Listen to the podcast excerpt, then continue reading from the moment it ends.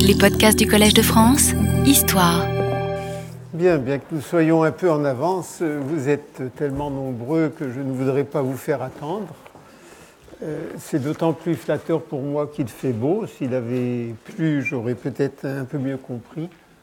Euh, je regrette pour euh, les conditions de confort qui ne sont pas tout à fait satisfaisantes mais euh, l'expérience montre qu'elles seront meilleures à la seconde séance et encore bien meilleures à la troisième. Donc, pour l'instant, euh, nous en sommes là.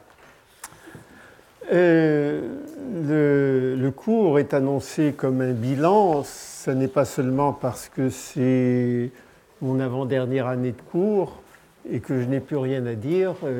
en fait, le nombre de documents nouveaux qui apparaît et qui ont besoin d'être publiés est sans cesse plus grand. Et il y a de moins en moins de chercheurs, pour diverses raisons, capables de les publier ou qui acceptent de les publier.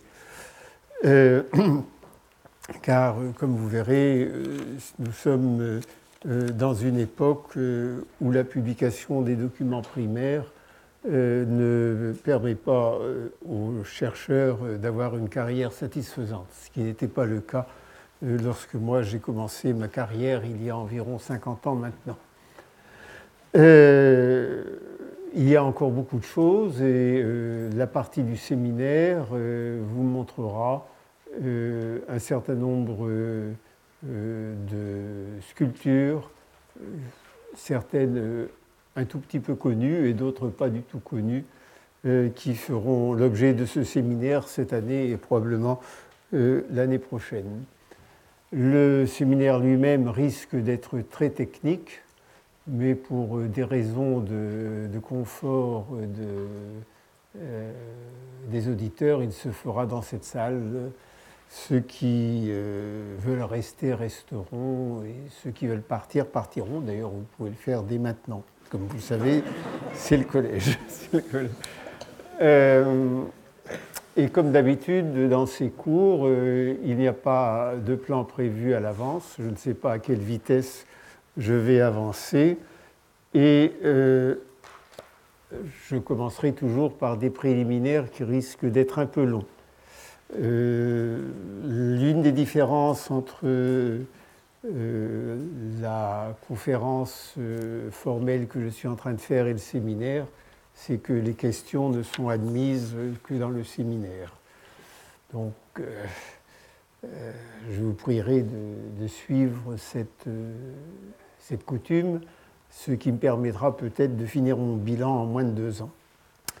Alors, si ce bilan, ce n'est pas parce que je n'ai plus rien à faire et plus rien à dire de nouveau, euh, pourquoi est-ce? Eh bien, c'est une raison très simple. Quand un physicien ou un, euh,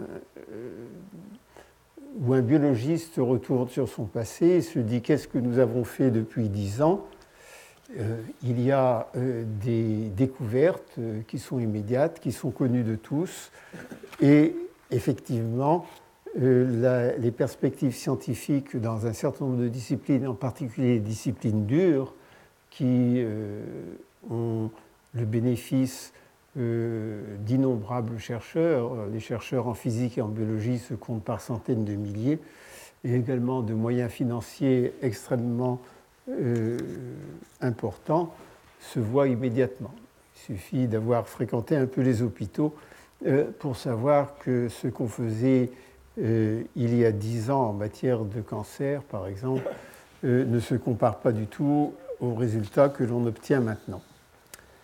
Lorsque euh, on fait la même chose dans les sciences humaines, et en particulier dans celle que j'ai l'honneur d'enseigner, c'est-à-dire l'histoire de l'Inde ancienne, au bout de 50 ans, on se demande ce que l'on a euh, acquis.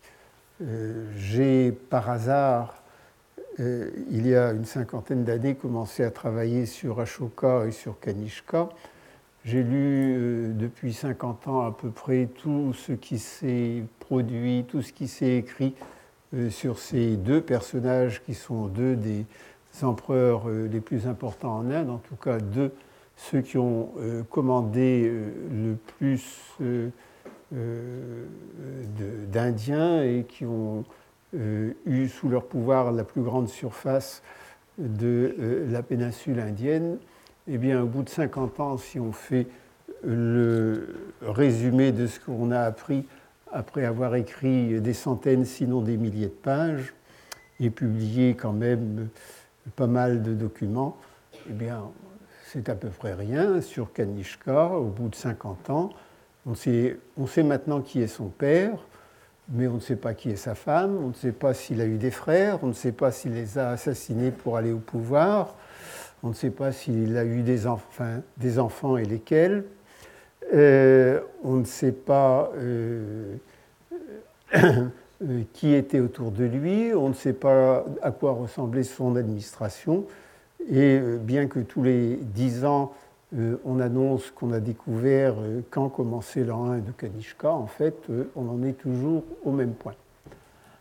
évidemment, c'est un peu décevant. Sur Ashoka, qu'on connaît beaucoup mieux parce qu'il a laissé beaucoup d'inscriptions, et qu'on en a encore découverte euh, dans les 20 dernières années, on n'en sait guère plus. Euh, le fonctionnement euh, administratif, économique et social de l'empire d'Ashoka, ça se résume en trois lignes.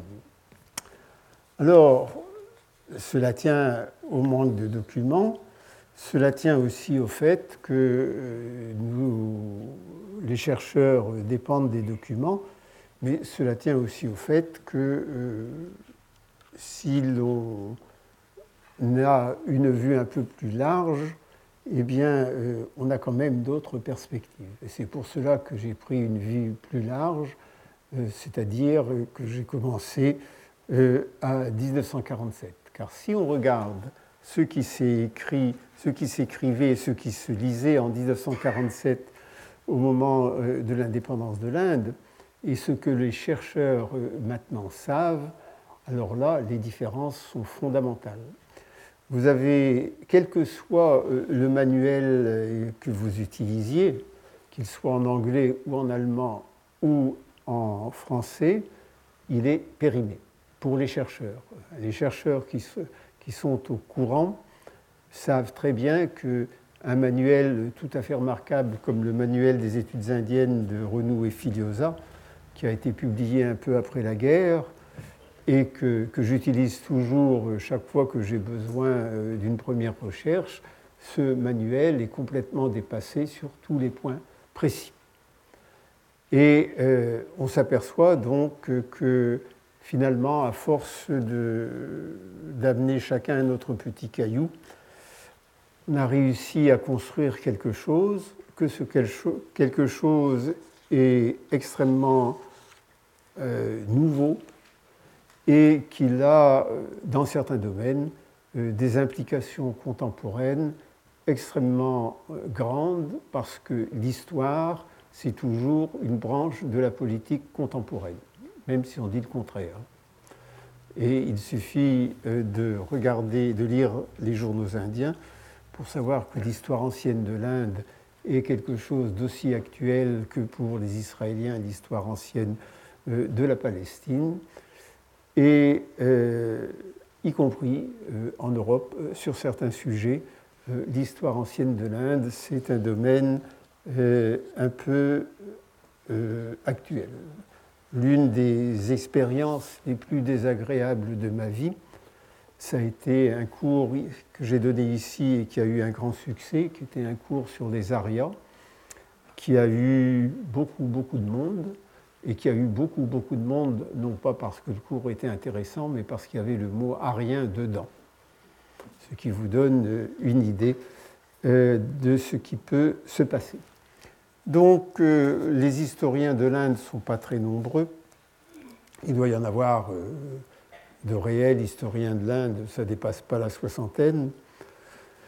ils sont dispersés, mais finalement, avec l'aide de, collègues archéologues et d'autres collègues que je euh, nommerai plus loin, bah, finalement, on a fait quelque chose, quelque chose euh, qui n'est pas inutile et qui malheureusement, vous le verrez aussi au cours des, des leçons que je donnerai, a pour conséquence de euh, séparer parfois de manière radicale une histoire occidentale de l'Inde de l'histoire euh, de l'Inde telle qu'elle est pensée par les Indiens, y compris euh, la plupart des chercheurs indiens, ce qui pose un grand problème.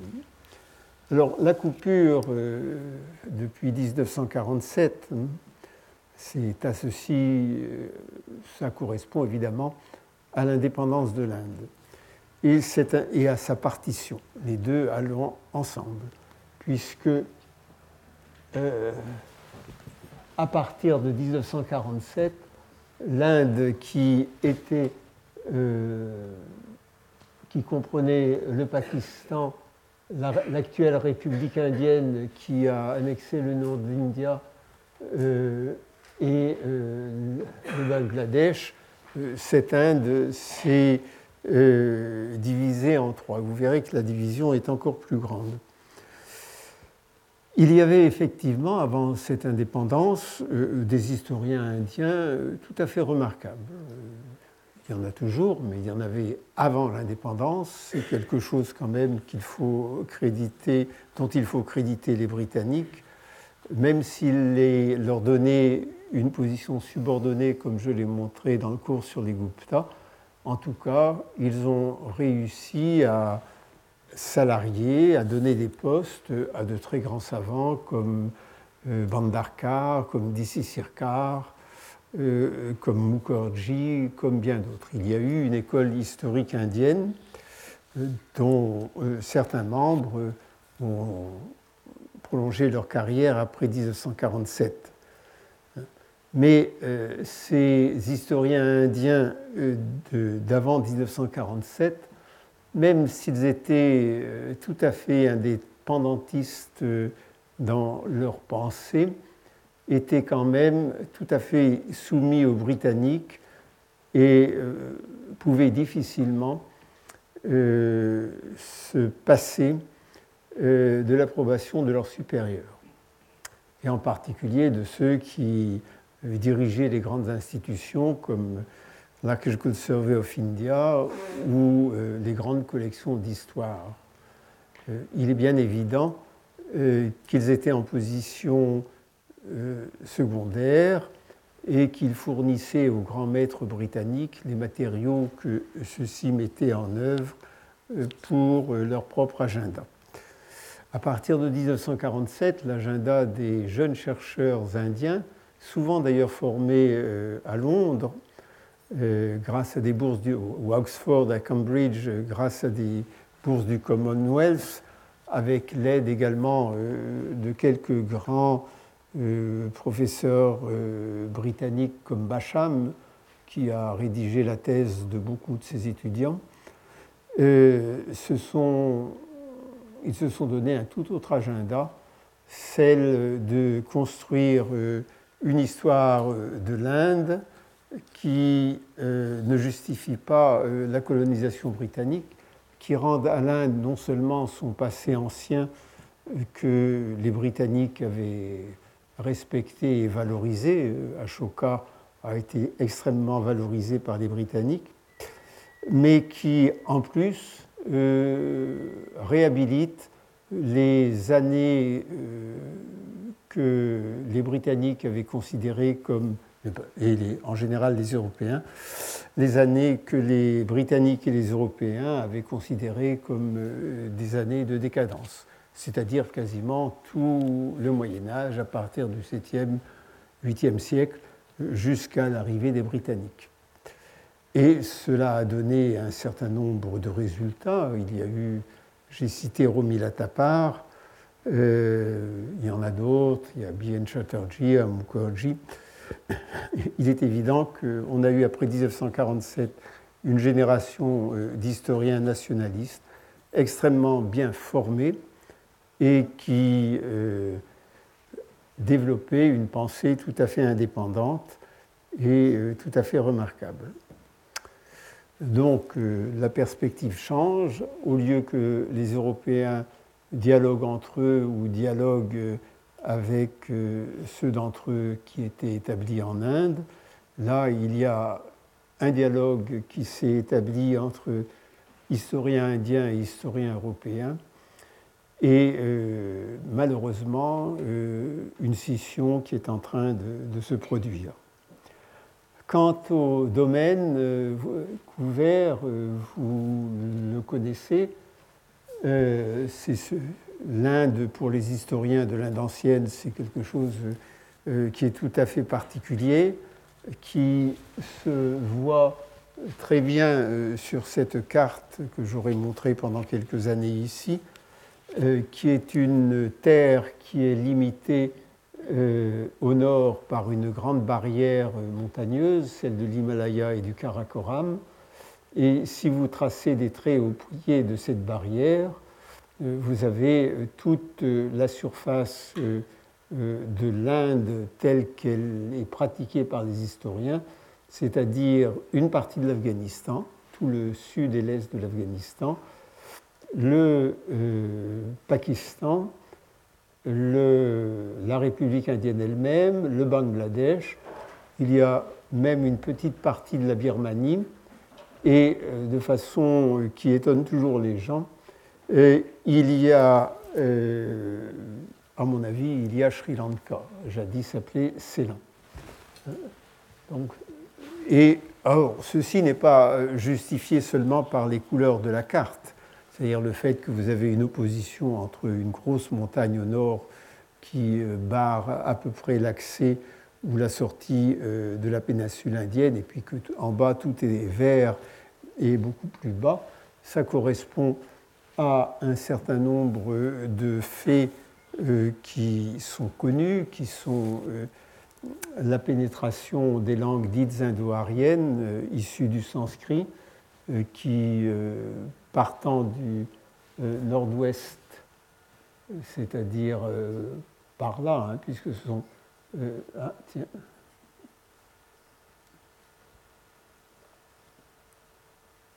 Partant de cette région-là, puisque j'admets avec la plupart des linguistes qu'elles sont venues d'Asie centrale, par l'Asie centrale, et qui peu à peu, au cours du premier millénaire, ont conquis tout le nord de l'Inde, et puis juste maintenant on continue à avancer euh, vers euh, le sud de l'Inde, puisque même des langues qui résistent très bien, comme le tamoul ou le telugu, sont chargées euh, d'emprunts au sanskrit.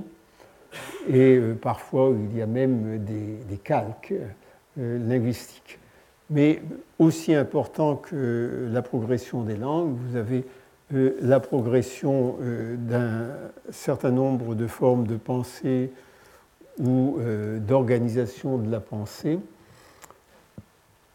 euh, que les ethnologues indiens, à la suite de Srinivas, ont appelé la sanskritisation, ce qui restreint ce, domaine au brahmanisme et qu'on peut appeler l'indianisation parce que il y a bien plus que la progression du sanskrit et la progression de l'hindouisme et du bouddhisme.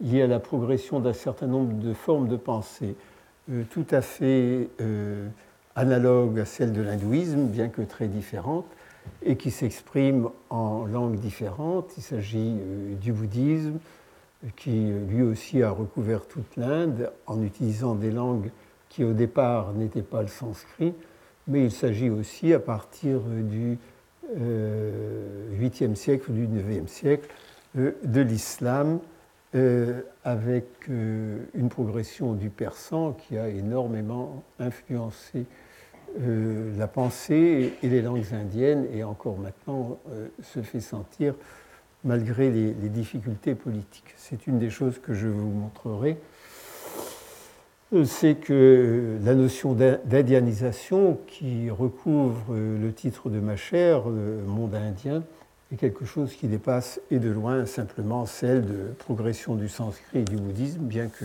la progression du sanskrit euh, et de l'hindouisme, pardon, euh, c'est quelque chose qui est également tout à fait spectaculaire, ce qui signifie qu'on euh, ne tiendra pas compte pour la période dont je vais traiter qui va à peu près jusqu'au 6e, 7e siècle de notre ère, des frontières modernes euh, qui, sont, euh, qui datent de 1947 et même euh, pour certaines avec le Bangladesh de beaucoup plus récemment, parce que tout simplement ces frontières n'existaient pas à l'époque et ne signifiaient rien.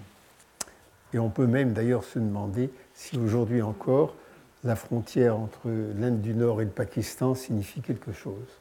Ceci dit, étant un spécialiste de l'Inde du Nord, c'est surtout de cela que je vous parlerai en vous demandant de bien vouloir excuser que je vous parle très très peu euh, et de l'Inde du Sud et du Sud-Est asiatique sur lesquels j'ai quelques idées mais euh, une compétence à mon avis moindre.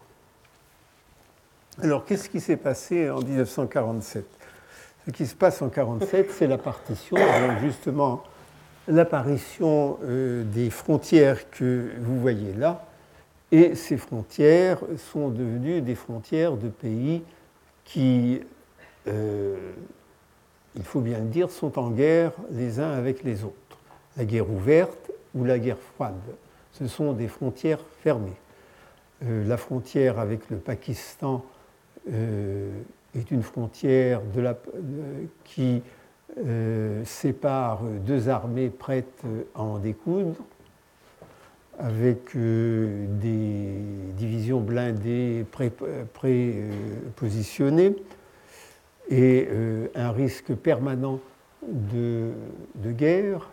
La frontière avec le Bangladesh est un peu plus calme depuis que le Bangladesh s'est séparé du Pakistan avec un grand, coup de main de l'armée indienne, euh, mais elle est quand même euh, fermée parce qu'il y a des problèmes de migration de Bengalis euh, relativement pauvres venant du Bangladesh dans le Bengale indien qui est un peu plus riche, et également avec l'Assam. Il y a de gros, gros problèmes là. Il y a une situation de guerre civile, comme vous le savez, dans tout le nord-est euh, de la République indienne. Donc euh, les forces de sécurité sont extrêmement importantes.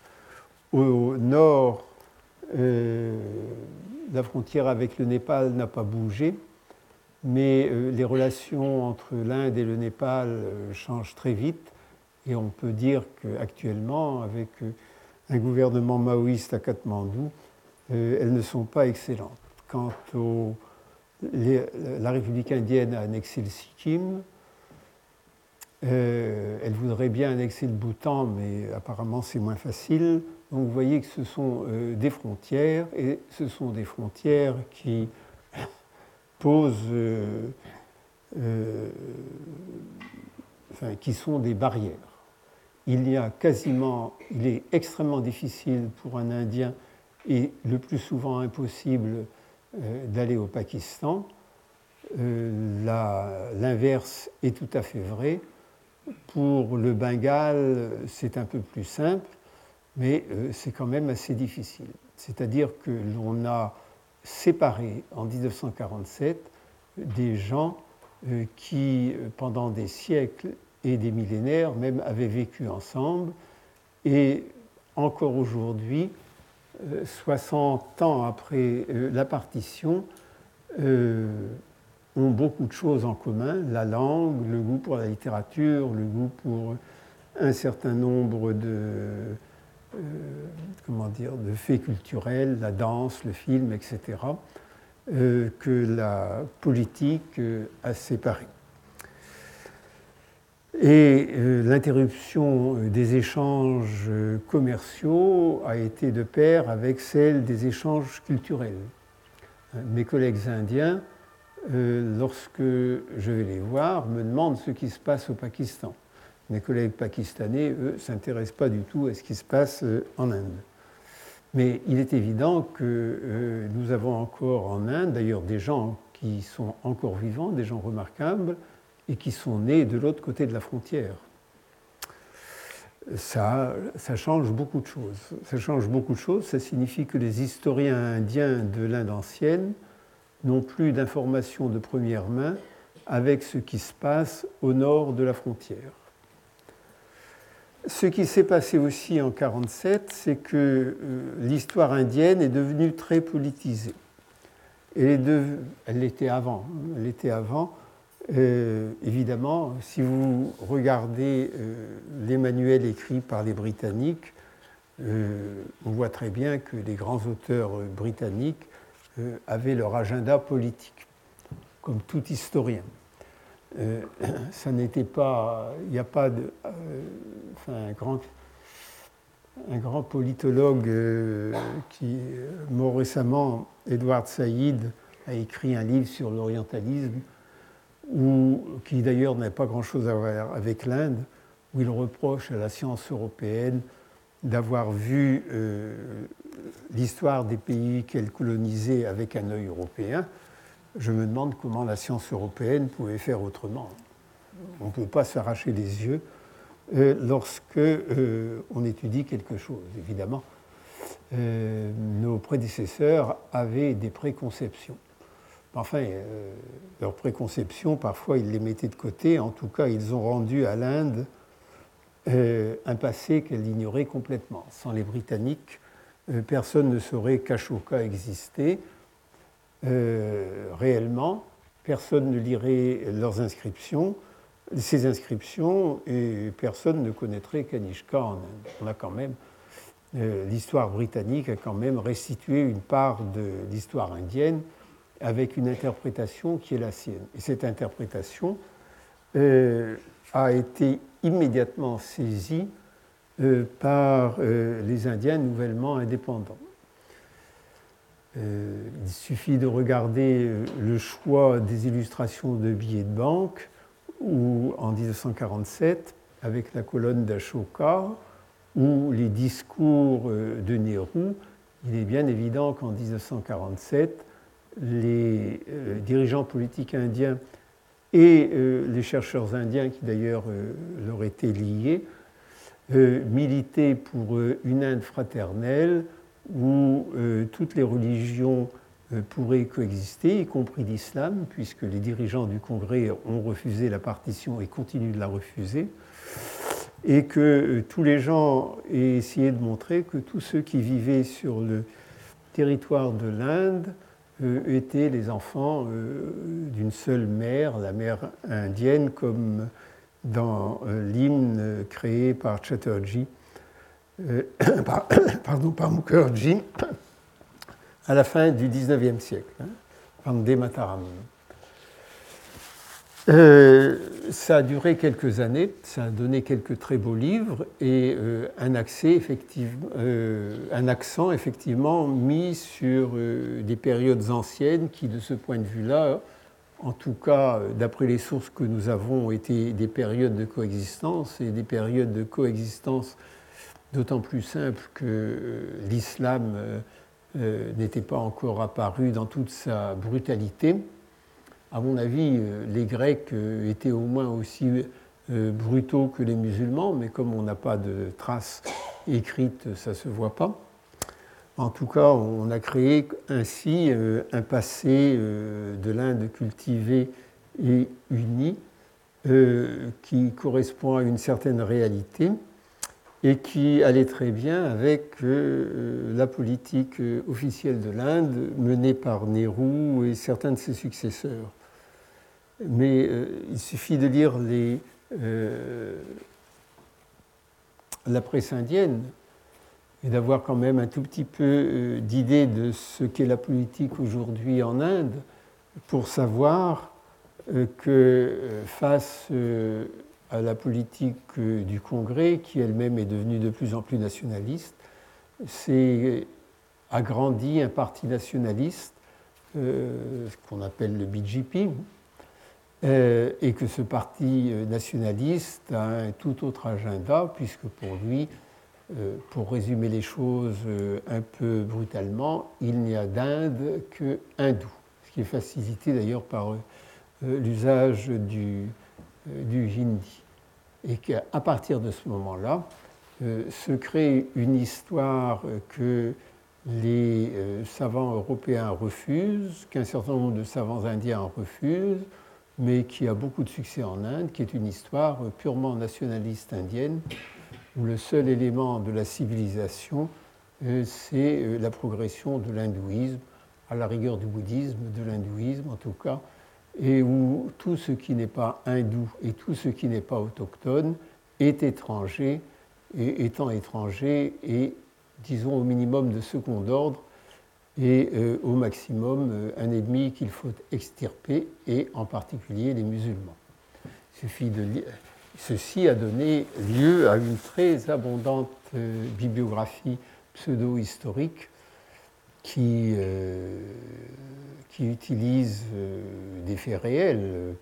La conquête musulmane a été, et la domination musulmane ont été d'une brutalité absolument extraordinaire mais qui, fait l'impasse sur le fait euh, qu'il y a quand même euh, des euh, millions de musulmans en Inde et qui ne sont pas responsables de ce qui s'est passé il y a cinq ou six siècles et qu'on ne pourra pas expulser de l'Inde. Donc désormais, dès que l'on écrit quelque chose, en Europe ou aux États-Unis, il y a une réaction immédiate. Et la réaction immédiate, d'ailleurs, euh, est moins le fait euh, des Indiens d'Inde eux-mêmes que des émigrés indiens aux États-Unis qui redécouvrent l'hindouisme et qui euh, utilisent l'Internet pour non pas contredire ce qu'écrivent mes collègues américains, euh, parce qu'ils ne lisent pas le français, donc moi je suis tranquille, mais euh, non pas pour les contredire, mais pour demander l'interdiction. Tous les jours arrivent euh, des, demandes de procès, des nouvelles sur des demandes de procès ou, des associations d'Indiens qui demandent que dans les livres scolaires, on rectifie ce qui a été dit sur la nature de tel ou tel dieu, sur la nature de, la civilisation indienne, etc. L'histoire est en Inde euh, à cause de ce renouveau de nationalisme euh, très hindou, euh, quelque chose de politisé et même dangereux.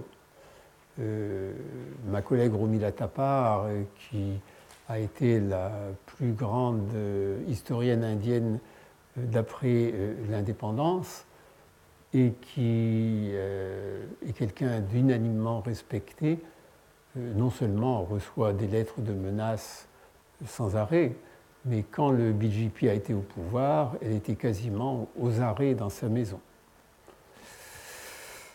Donc euh, ça n'est pas simple.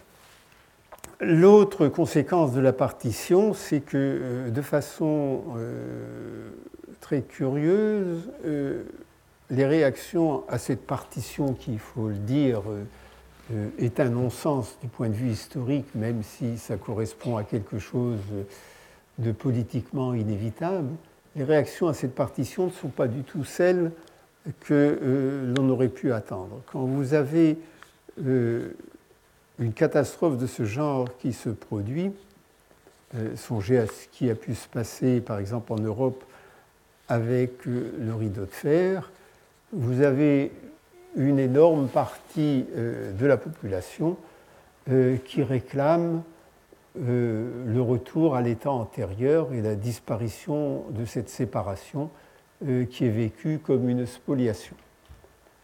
Or, quand vous allez au Pakistan, les Pakistanais, eux, ne tiennent pas du tout à revenir en Inde, ils n'ont aucune volonté irrédentiste, ils ne tiennent pas à récupérer des territoires indiens, sauf un territoire qu'ils ne considèrent pas du tout comme indien, qui est le Cachemire, qui est un euh, territoire qu'ils ont toujours considéré comme le leur. Mais aucun historien pakistanais euh, et aucun politique pakistanais n'a envie de faire sa capitale à nouveau de Delhi, qui a quand même été une capitale musulmane pendant plus d'un millénaire. Plus d'un millénaire. Euh, on aurait pu croire que euh, les Indiens euh, voudraient récupérer le Pakistan.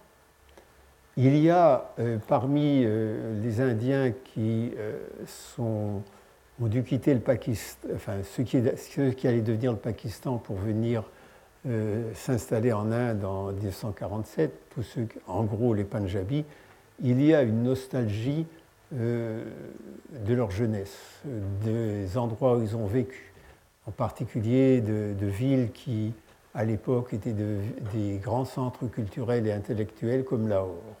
Ça se sent partout, ça se sent dans les romans. Euh, la blessure est toujours là. La blessure est toujours là, mais il n'y a pas de revendication, il n'y a pas de désir de reconquérir euh, ces terres. Par contre, il y a le désir euh, de garder le Cachemire, et c'est un des grands euh, problème euh, entre le Pakistan et l'Inde. Le résultat de ceci, c'est que l'histoire euh, nationale indienne, pratiquée par les Indiens, telle qu'elle est pratiquée maintenant par les Indiens, c'est une histoire qui ne se préoccupe plus du tout des territoires perdus, ni du Pakistan, ni du Bangladesh. Ces pays sont considérés comme étrangers désormais. Et euh, les historiens indiens, sauf exception, et en particulier euh, tous les jeunes, travaillent sur euh, l'Inde du Nord indienne, sur l'Inde centrale, sur l'Inde du Sud. Les racines de l'histoire indienne ancienne qui se trouvent nécessairement au Pakistan, ça ne les intéresse pas. Personne ne travaille dessus, non seulement parce que ça ne les intéresse pas, mais aussi euh, parce qu'ils n'ont pas accès aux documents directs. Mais même quand il y a quelqu'un qui vient leur parler de ça, ça ne les intéresse pas beaucoup. Ils, ont vraiment euh, accepté le fait euh, de la partition, ils ont accepté le fait qu'il y a des frontières, ils considèrent que ces frontières sont éternelles, c'est-à-dire qu'elles vont durer longtemps, et donc ils travaillent dans un projet nationaliste, qui est un projet indien, qui est de faire l'histoire de leur pays actuel et non pas euh, de leur pays tel qu'il était il y a 2000 ans, avant 1947. Euh, il y a quelques exceptions, mais ce sont des exceptions très rares et qui euh, concernent quelques individus et qui d'ailleurs ont à voir avec la fierté nationale indienne avec un concept que les grands historiens bengalis ont créé au début du XXe siècle, qui est le concept de The Greater India, la grande Inde, et que je traduis par le monde indien, qui est euh, la constatation que euh, l'Afghanistan, une partie de l'Ouzbékistan toutes les terres tibétaines, bien entendu, bien qu'elles soient sous administration chinoise depuis au moins six siècles, euh, euh, le Bangladesh, mais surtout la, Birmanie, la Thaïlande, le Cambodge, en partie le Vietnam et plus loin que cela, l'Indonésie, toutes ces terres, à un moment donné de leur histoire, et en particulier euh, entre, disons, entre les environs de notre ère pour le nord de l'Inde euh, jusqu'à l'arrivée des musulmans et pour les autres, en gros, entre le 5e siècle de notre ère jusqu'au 10e, toutes ces terres ont tellement été influencées par euh, la civilisation indienne, qu'elles soient portées par des moines bouddhistes ou par des brahmanes hindous, qu'elles font partie de la civilisation indienne et qu'elles ont même fourni à la civilisation indienne euh, un certain nombre de euh, ses plus beaux monuments et de ses plus belles réalisations. C'est ainsi que s'explique le fait que nos collègues indiens, euh, au moment où les Français ont, laissé le domaine d'Angkor tomber en ruine parce que euh, le président euh, de, l'époque du Cambodge, qui est celui qui est maintenant d'ailleurs, mais le président de l'époque du Cambodge ne leur plaisait pas, eh bien, les Indiens ont envoyé une expédition euh, à Angkor qui a permis quand même de sauver Angkor Wat, en tout cas de l'empêcher de tomber entièrement. Et c'est ainsi que les Indiens ont restauré euh, les Bouddhas de Bamiyan avant qu'ils soient définitivement détruits par les talibans. ça, ça concernait quelques personnes haut placées qui avaient la nostalgie de cette grande Inde et qui avaient le bras assez long pour demander à la Survey of India d'entamer ces restaurations. Mais euh, dans les faits, euh, ceux qui s'occupent de la Grande Inde actuellement euh, sont plutôt des étrangers dans mon genre. Ce qui s'est passé aussi après 1947, c'est l'explosion démographique. L'explosion démographique, vous savez que probablement l'Inde actuellement dépasse le milliard d'habitants je ne sais pas exactement combien elle avait d'habitants en 1947, mais ça ne devait pas dépasser 500 millions. Alors, ça signifie deux choses, cette explosion démographique. Euh, la première, c'est qu'il euh, faut nourrir les gens et il faut les loger. Donc, il y a une énorme pression foncière et cette pression foncière euh, porte sur les sites les mieux placés et les sites les mieux placés sont en général des sites qui sont également des sites archéologiques, parce qu'il faut toujours qu'il y ait de l'eau, euh, une certaine hauteur, etc. Il y a eu euh, dans tous les pays euh, un développement des, des, fouilles clandestines, même dans les pays qui, comme l'Inde, ont gardé un service archéologique qui fait ce qu'il peut. Mais euh, c'est absolument impossible euh, dans un pays qui se développe, y compris en France. Il est quasiment impossible de stopper des fouilles archéologiques, d'autant euh, qu'il y, a que l'art indien est devenu à la mode et qu'il y a un marché d'antiquité extrêmement florissant et qui rapporte beaucoup, beaucoup d'argent. Un, petit Bouddha du Gandhara comme ça, pas très beau, dans une vente, ça vaut 800 000 dollars. Euh, et à côté de cette euh, explosion démographique, encore plus forte euh, au Pakistan qu'en Inde, qu'en République indienne, à côté, il y a eu en République indienne une explosion universitaire, car les dirigeants de la République indienne ont créé euh, partout euh, des euh, universités. Et dans toutes ces universités, comme il est normal, on a enseigné l'histoire nationale indienne. Il y a eu donc dans toutes les universités plusieurs chaires d'histoire. Alors que lorsque les Britanniques ont quitté la Grande-Bretagne, l'Inde, il n'y avait guère en Inde que cinq ou six grandes universités avec quelques chaires. Désormais, il y a des chaires partout. Et au moment où nous en sommes, en 2009, nous en sommes à la deuxième, sinon à la troisième génération d'historiens indiens, c'est-à-dire des historiens qui n'ont pas du tout été, dont beaucoup n'ont pas eu de contact avec les universités occidentales et ont été formés sur place, et qui parfois n'ont été formés qu'à partir de livres en langue locale, c'est-à-dire en hindi ou en tamoul. Alors ça change beaucoup de choses, vous verrez pourquoi. D'abord parce que la production a augmenté, mais aussi parce que la production est devenue de, qualité inégale. Par contre, en Europe, euh, il n'y a pas eu euh, de multiplication euh, de chair. il y a eu, pendant un temps, dans les années glorieuses des 70-80, il y a eu beaucoup de création de chair de langue. Il y a toujours des créations de chair de langue, en sanskrit moins, mais en hindi beaucoup, en tamoul quelques-unes. Mais par contre, pour l'histoire, il n'y a pas eu de création de chair. Il n'y a quasiment aucune création de chair en Europe, en tout cas pour l'histoire ancienne.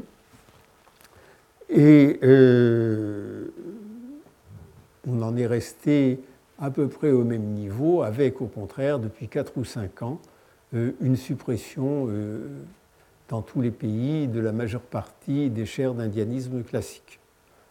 Je ne me fais pas beaucoup d'illusions. Euh, quand je partirai euh, du collège, je pense que l'indianisme qui il sera enseigné, s'il y est enseigné, sera un, un indianisme peut-être un peu plus récent que celui dont je parle.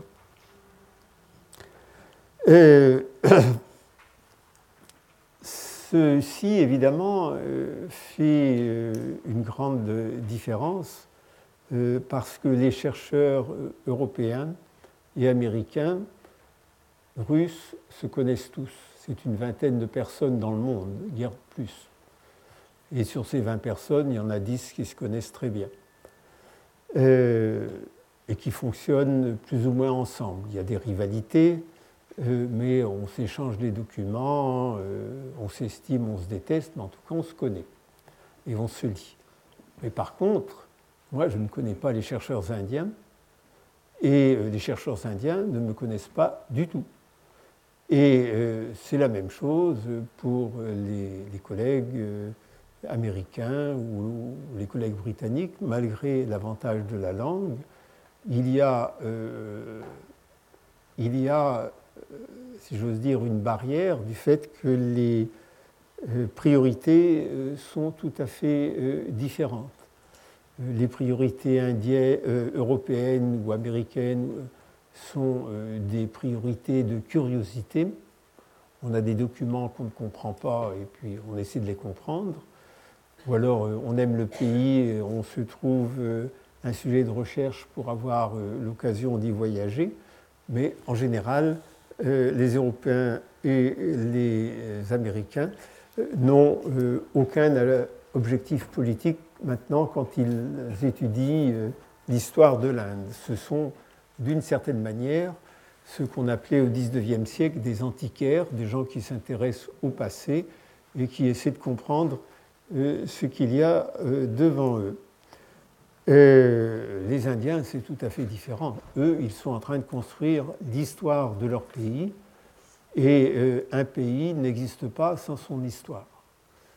L'histoire est la colonne vertébrale d'un pays. Regardez ce qui vient de se passer en France avec le débat sur l'identité française. Le débat sur l'identité française, c'est un débat sur ce que l'histoire a apporté à la France aujourd'hui, et on ne parlerait pas euh, de la laïcité comme base de l'identité française s'il n'y avait pas eu non seulement les guerres de religion, mais aussi tout ce qui s'est passé au début du XXe siècle en France.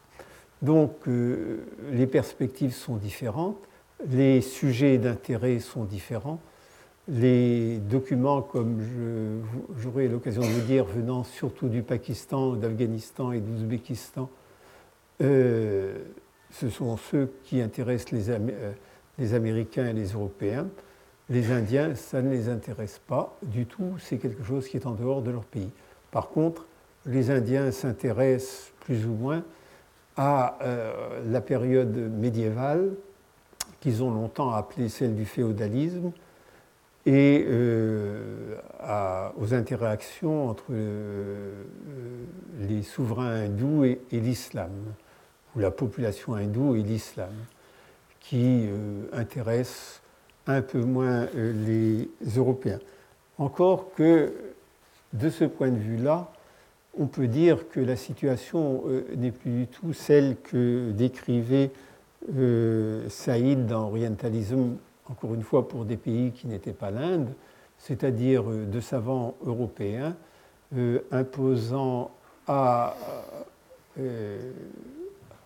à un pays et à l'histoire d'un pays qui n'est pas du tout le leur des cadres idéologiques qui leur étaient propres.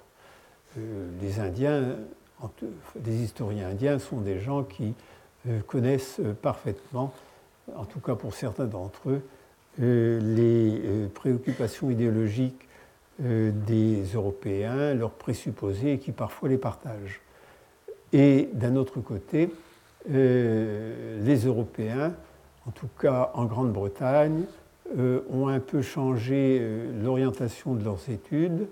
La Grande-Bretagne, qui a été un grand foyer d'études euh, sur l'Inde ancienne, actuellement c'est un foyer d'études sur l'Inde contemporaine, c'est-à-dire l'Inde du XVIe, du XVIIe siècle, surtout du XVIIIe et du XIXe siècle, parce que c'est un peu l'histoire de la Grande-Bretagne, c'est l'histoire de la colonisation britannique de même qu'on voit de temps en temps en France un livre de 400 pages sur Pondichéry, dont on ne peut pas dire quand même que l'existence de Pondichéry ait changé la face de l'Inde. donc, de ce point de vue-là, il, y a eu des changements. Mais ce qui me frappe, moi, c'est surtout la distance intellectuelle qui se crée parce qu'il y a non pas une différence d'intelligence, il y a une différence de moyens dont je reparlerai, et il y a surtout une différence euh, de perspective, qu'est-ce qu'on veut faire?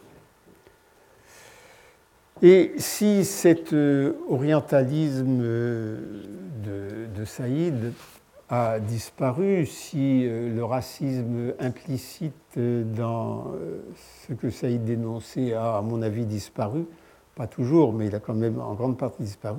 Malheureusement, inversement, il a été remplacé par le nationalisme en Inde. Je vous en ai parlé. Et euh, ce nationalisme est un nationalisme qui malheureusement est religieux, puisque les Indiens, comme les musulmans d'ailleurs, ne séparent pas euh, leur histoire de celle de leur religion. C'est un nationalisme anti-musulman et qui malheureusement a des relents racistes. Et euh, je le dis euh, très clairement, puisque je suis en France, si j'étais en Inde, je le dirais peut-être un peu moins clairement.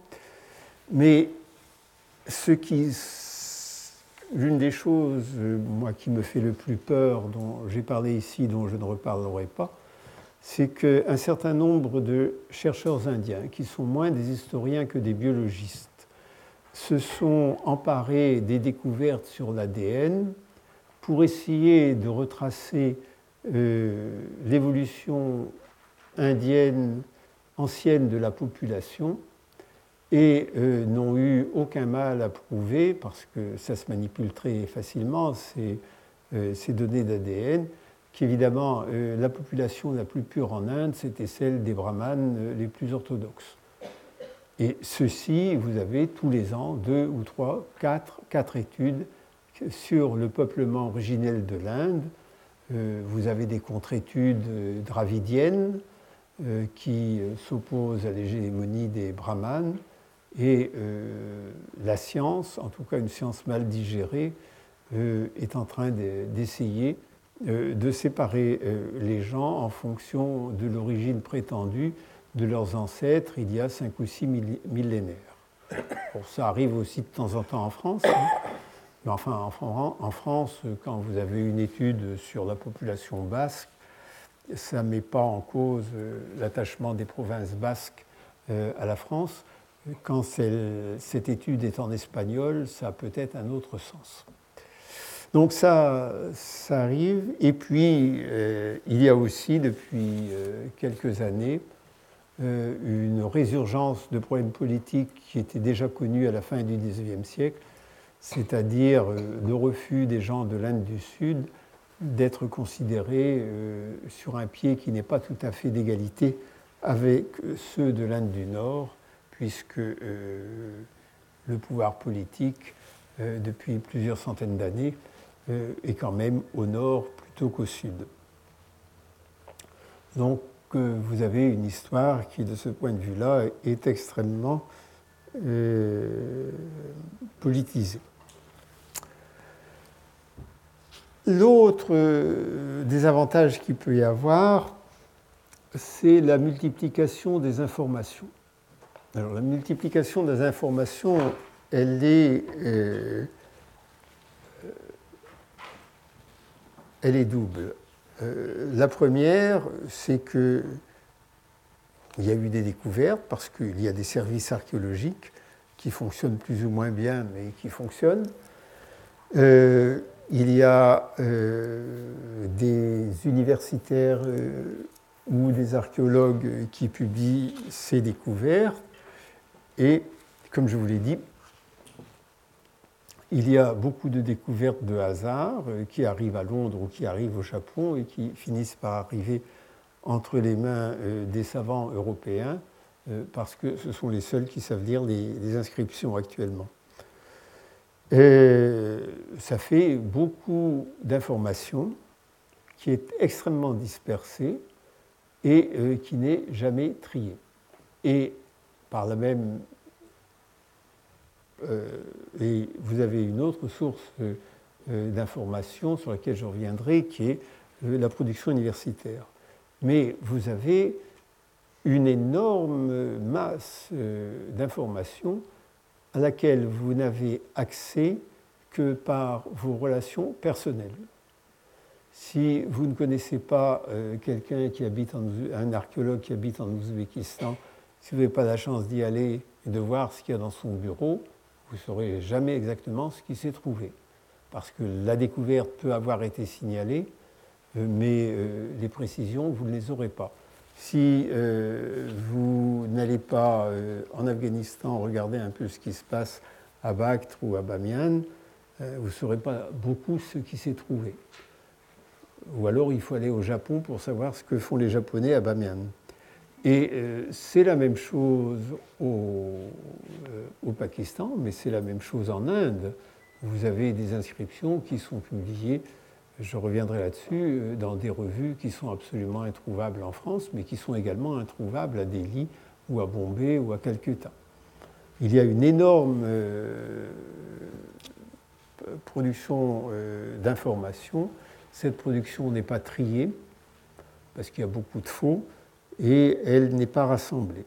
Et ceci a été accentué par euh, l'apparition euh, de l'Internet, puisque vous avez dans l'Internet euh, toutes sortes de choses qui se publient et qu'on a beaucoup de mal à vérifier parfois. Et ça a été également accentué, beaucoup plus d'informations, par l'existence maintenant de textes électroniques c'est-à-dire que euh, toute une série de textes qui avant n'étaient euh, utilisables que dans des livres imprimés se trouvent euh, en version électronique. Alors c'est très pratique, ça permet de ça permet en particulier en utilisant des fonctions de tri, des fonctions d'annexation, de retrouver facilement un certain nombre de choses, mais pour l'instant, c'est également très euh, délicat à utiliser, d'une part parce que euh, les logiciels utilisés pour la numérisation de ces textes ne sont pas tous les mêmes. Ces textes sont produits indépendamment par euh, des monastères pour les textes bouddhiques ou par des religieux hindous pour les textes hindous. le serveur, on ne sait pas combien de temps il va durer. Il y a euh, bien euh, une entreprise européenne à Tübingen qui recense tous ces textes électroniques, mais qui est incapable de, euh, qui est incapable de donner une idée de l'exactitude de ces copies. Ces textes électroniques, ça peut être deux choses. Un scan, c'est-à-dire une photo, donc là, il n'y a pas de problème, sauf qu'on le scan vous reproduit le livre euh, électronique ou la revue, mais vous ne pouvez pas utiliser les fonctions d'indexation, mais le plus souvent, vous avez des transcriptions, c'est-à-dire que le texte a été retapé à la machine. Quand le texte est retapé à la machine, vous ne savez pas euh, s'il a été bien retapé, s'il a été censuré ou pas. le résultat, c'est que lorsque vous faites euh, une recherche d'indexation dessus, vous avez de grands risques ou bien tomber sur des renseignements qui ne sont pas exacts, ou bien euh, de perdre des renseignements. Alors, c'est quelque chose qui est apparu depuis une dizaine d'années et qu'on ne sait pas encore très bien utiliser. Je pense que dans 10 ou 15 ans, euh, les choses seront un peu normalisées, euh, mais pour l'instant, ça pose un certain nombre de, grands problèmes. Et la deuxième chose, eh bien la deuxième chose, comme il est 27, euh, j'en parlerai tout à l'heure. Enfin, j'en parlerai la semaine prochaine. Retrouvez tous les podcasts du Collège de France sur www.collège-de-france.fr.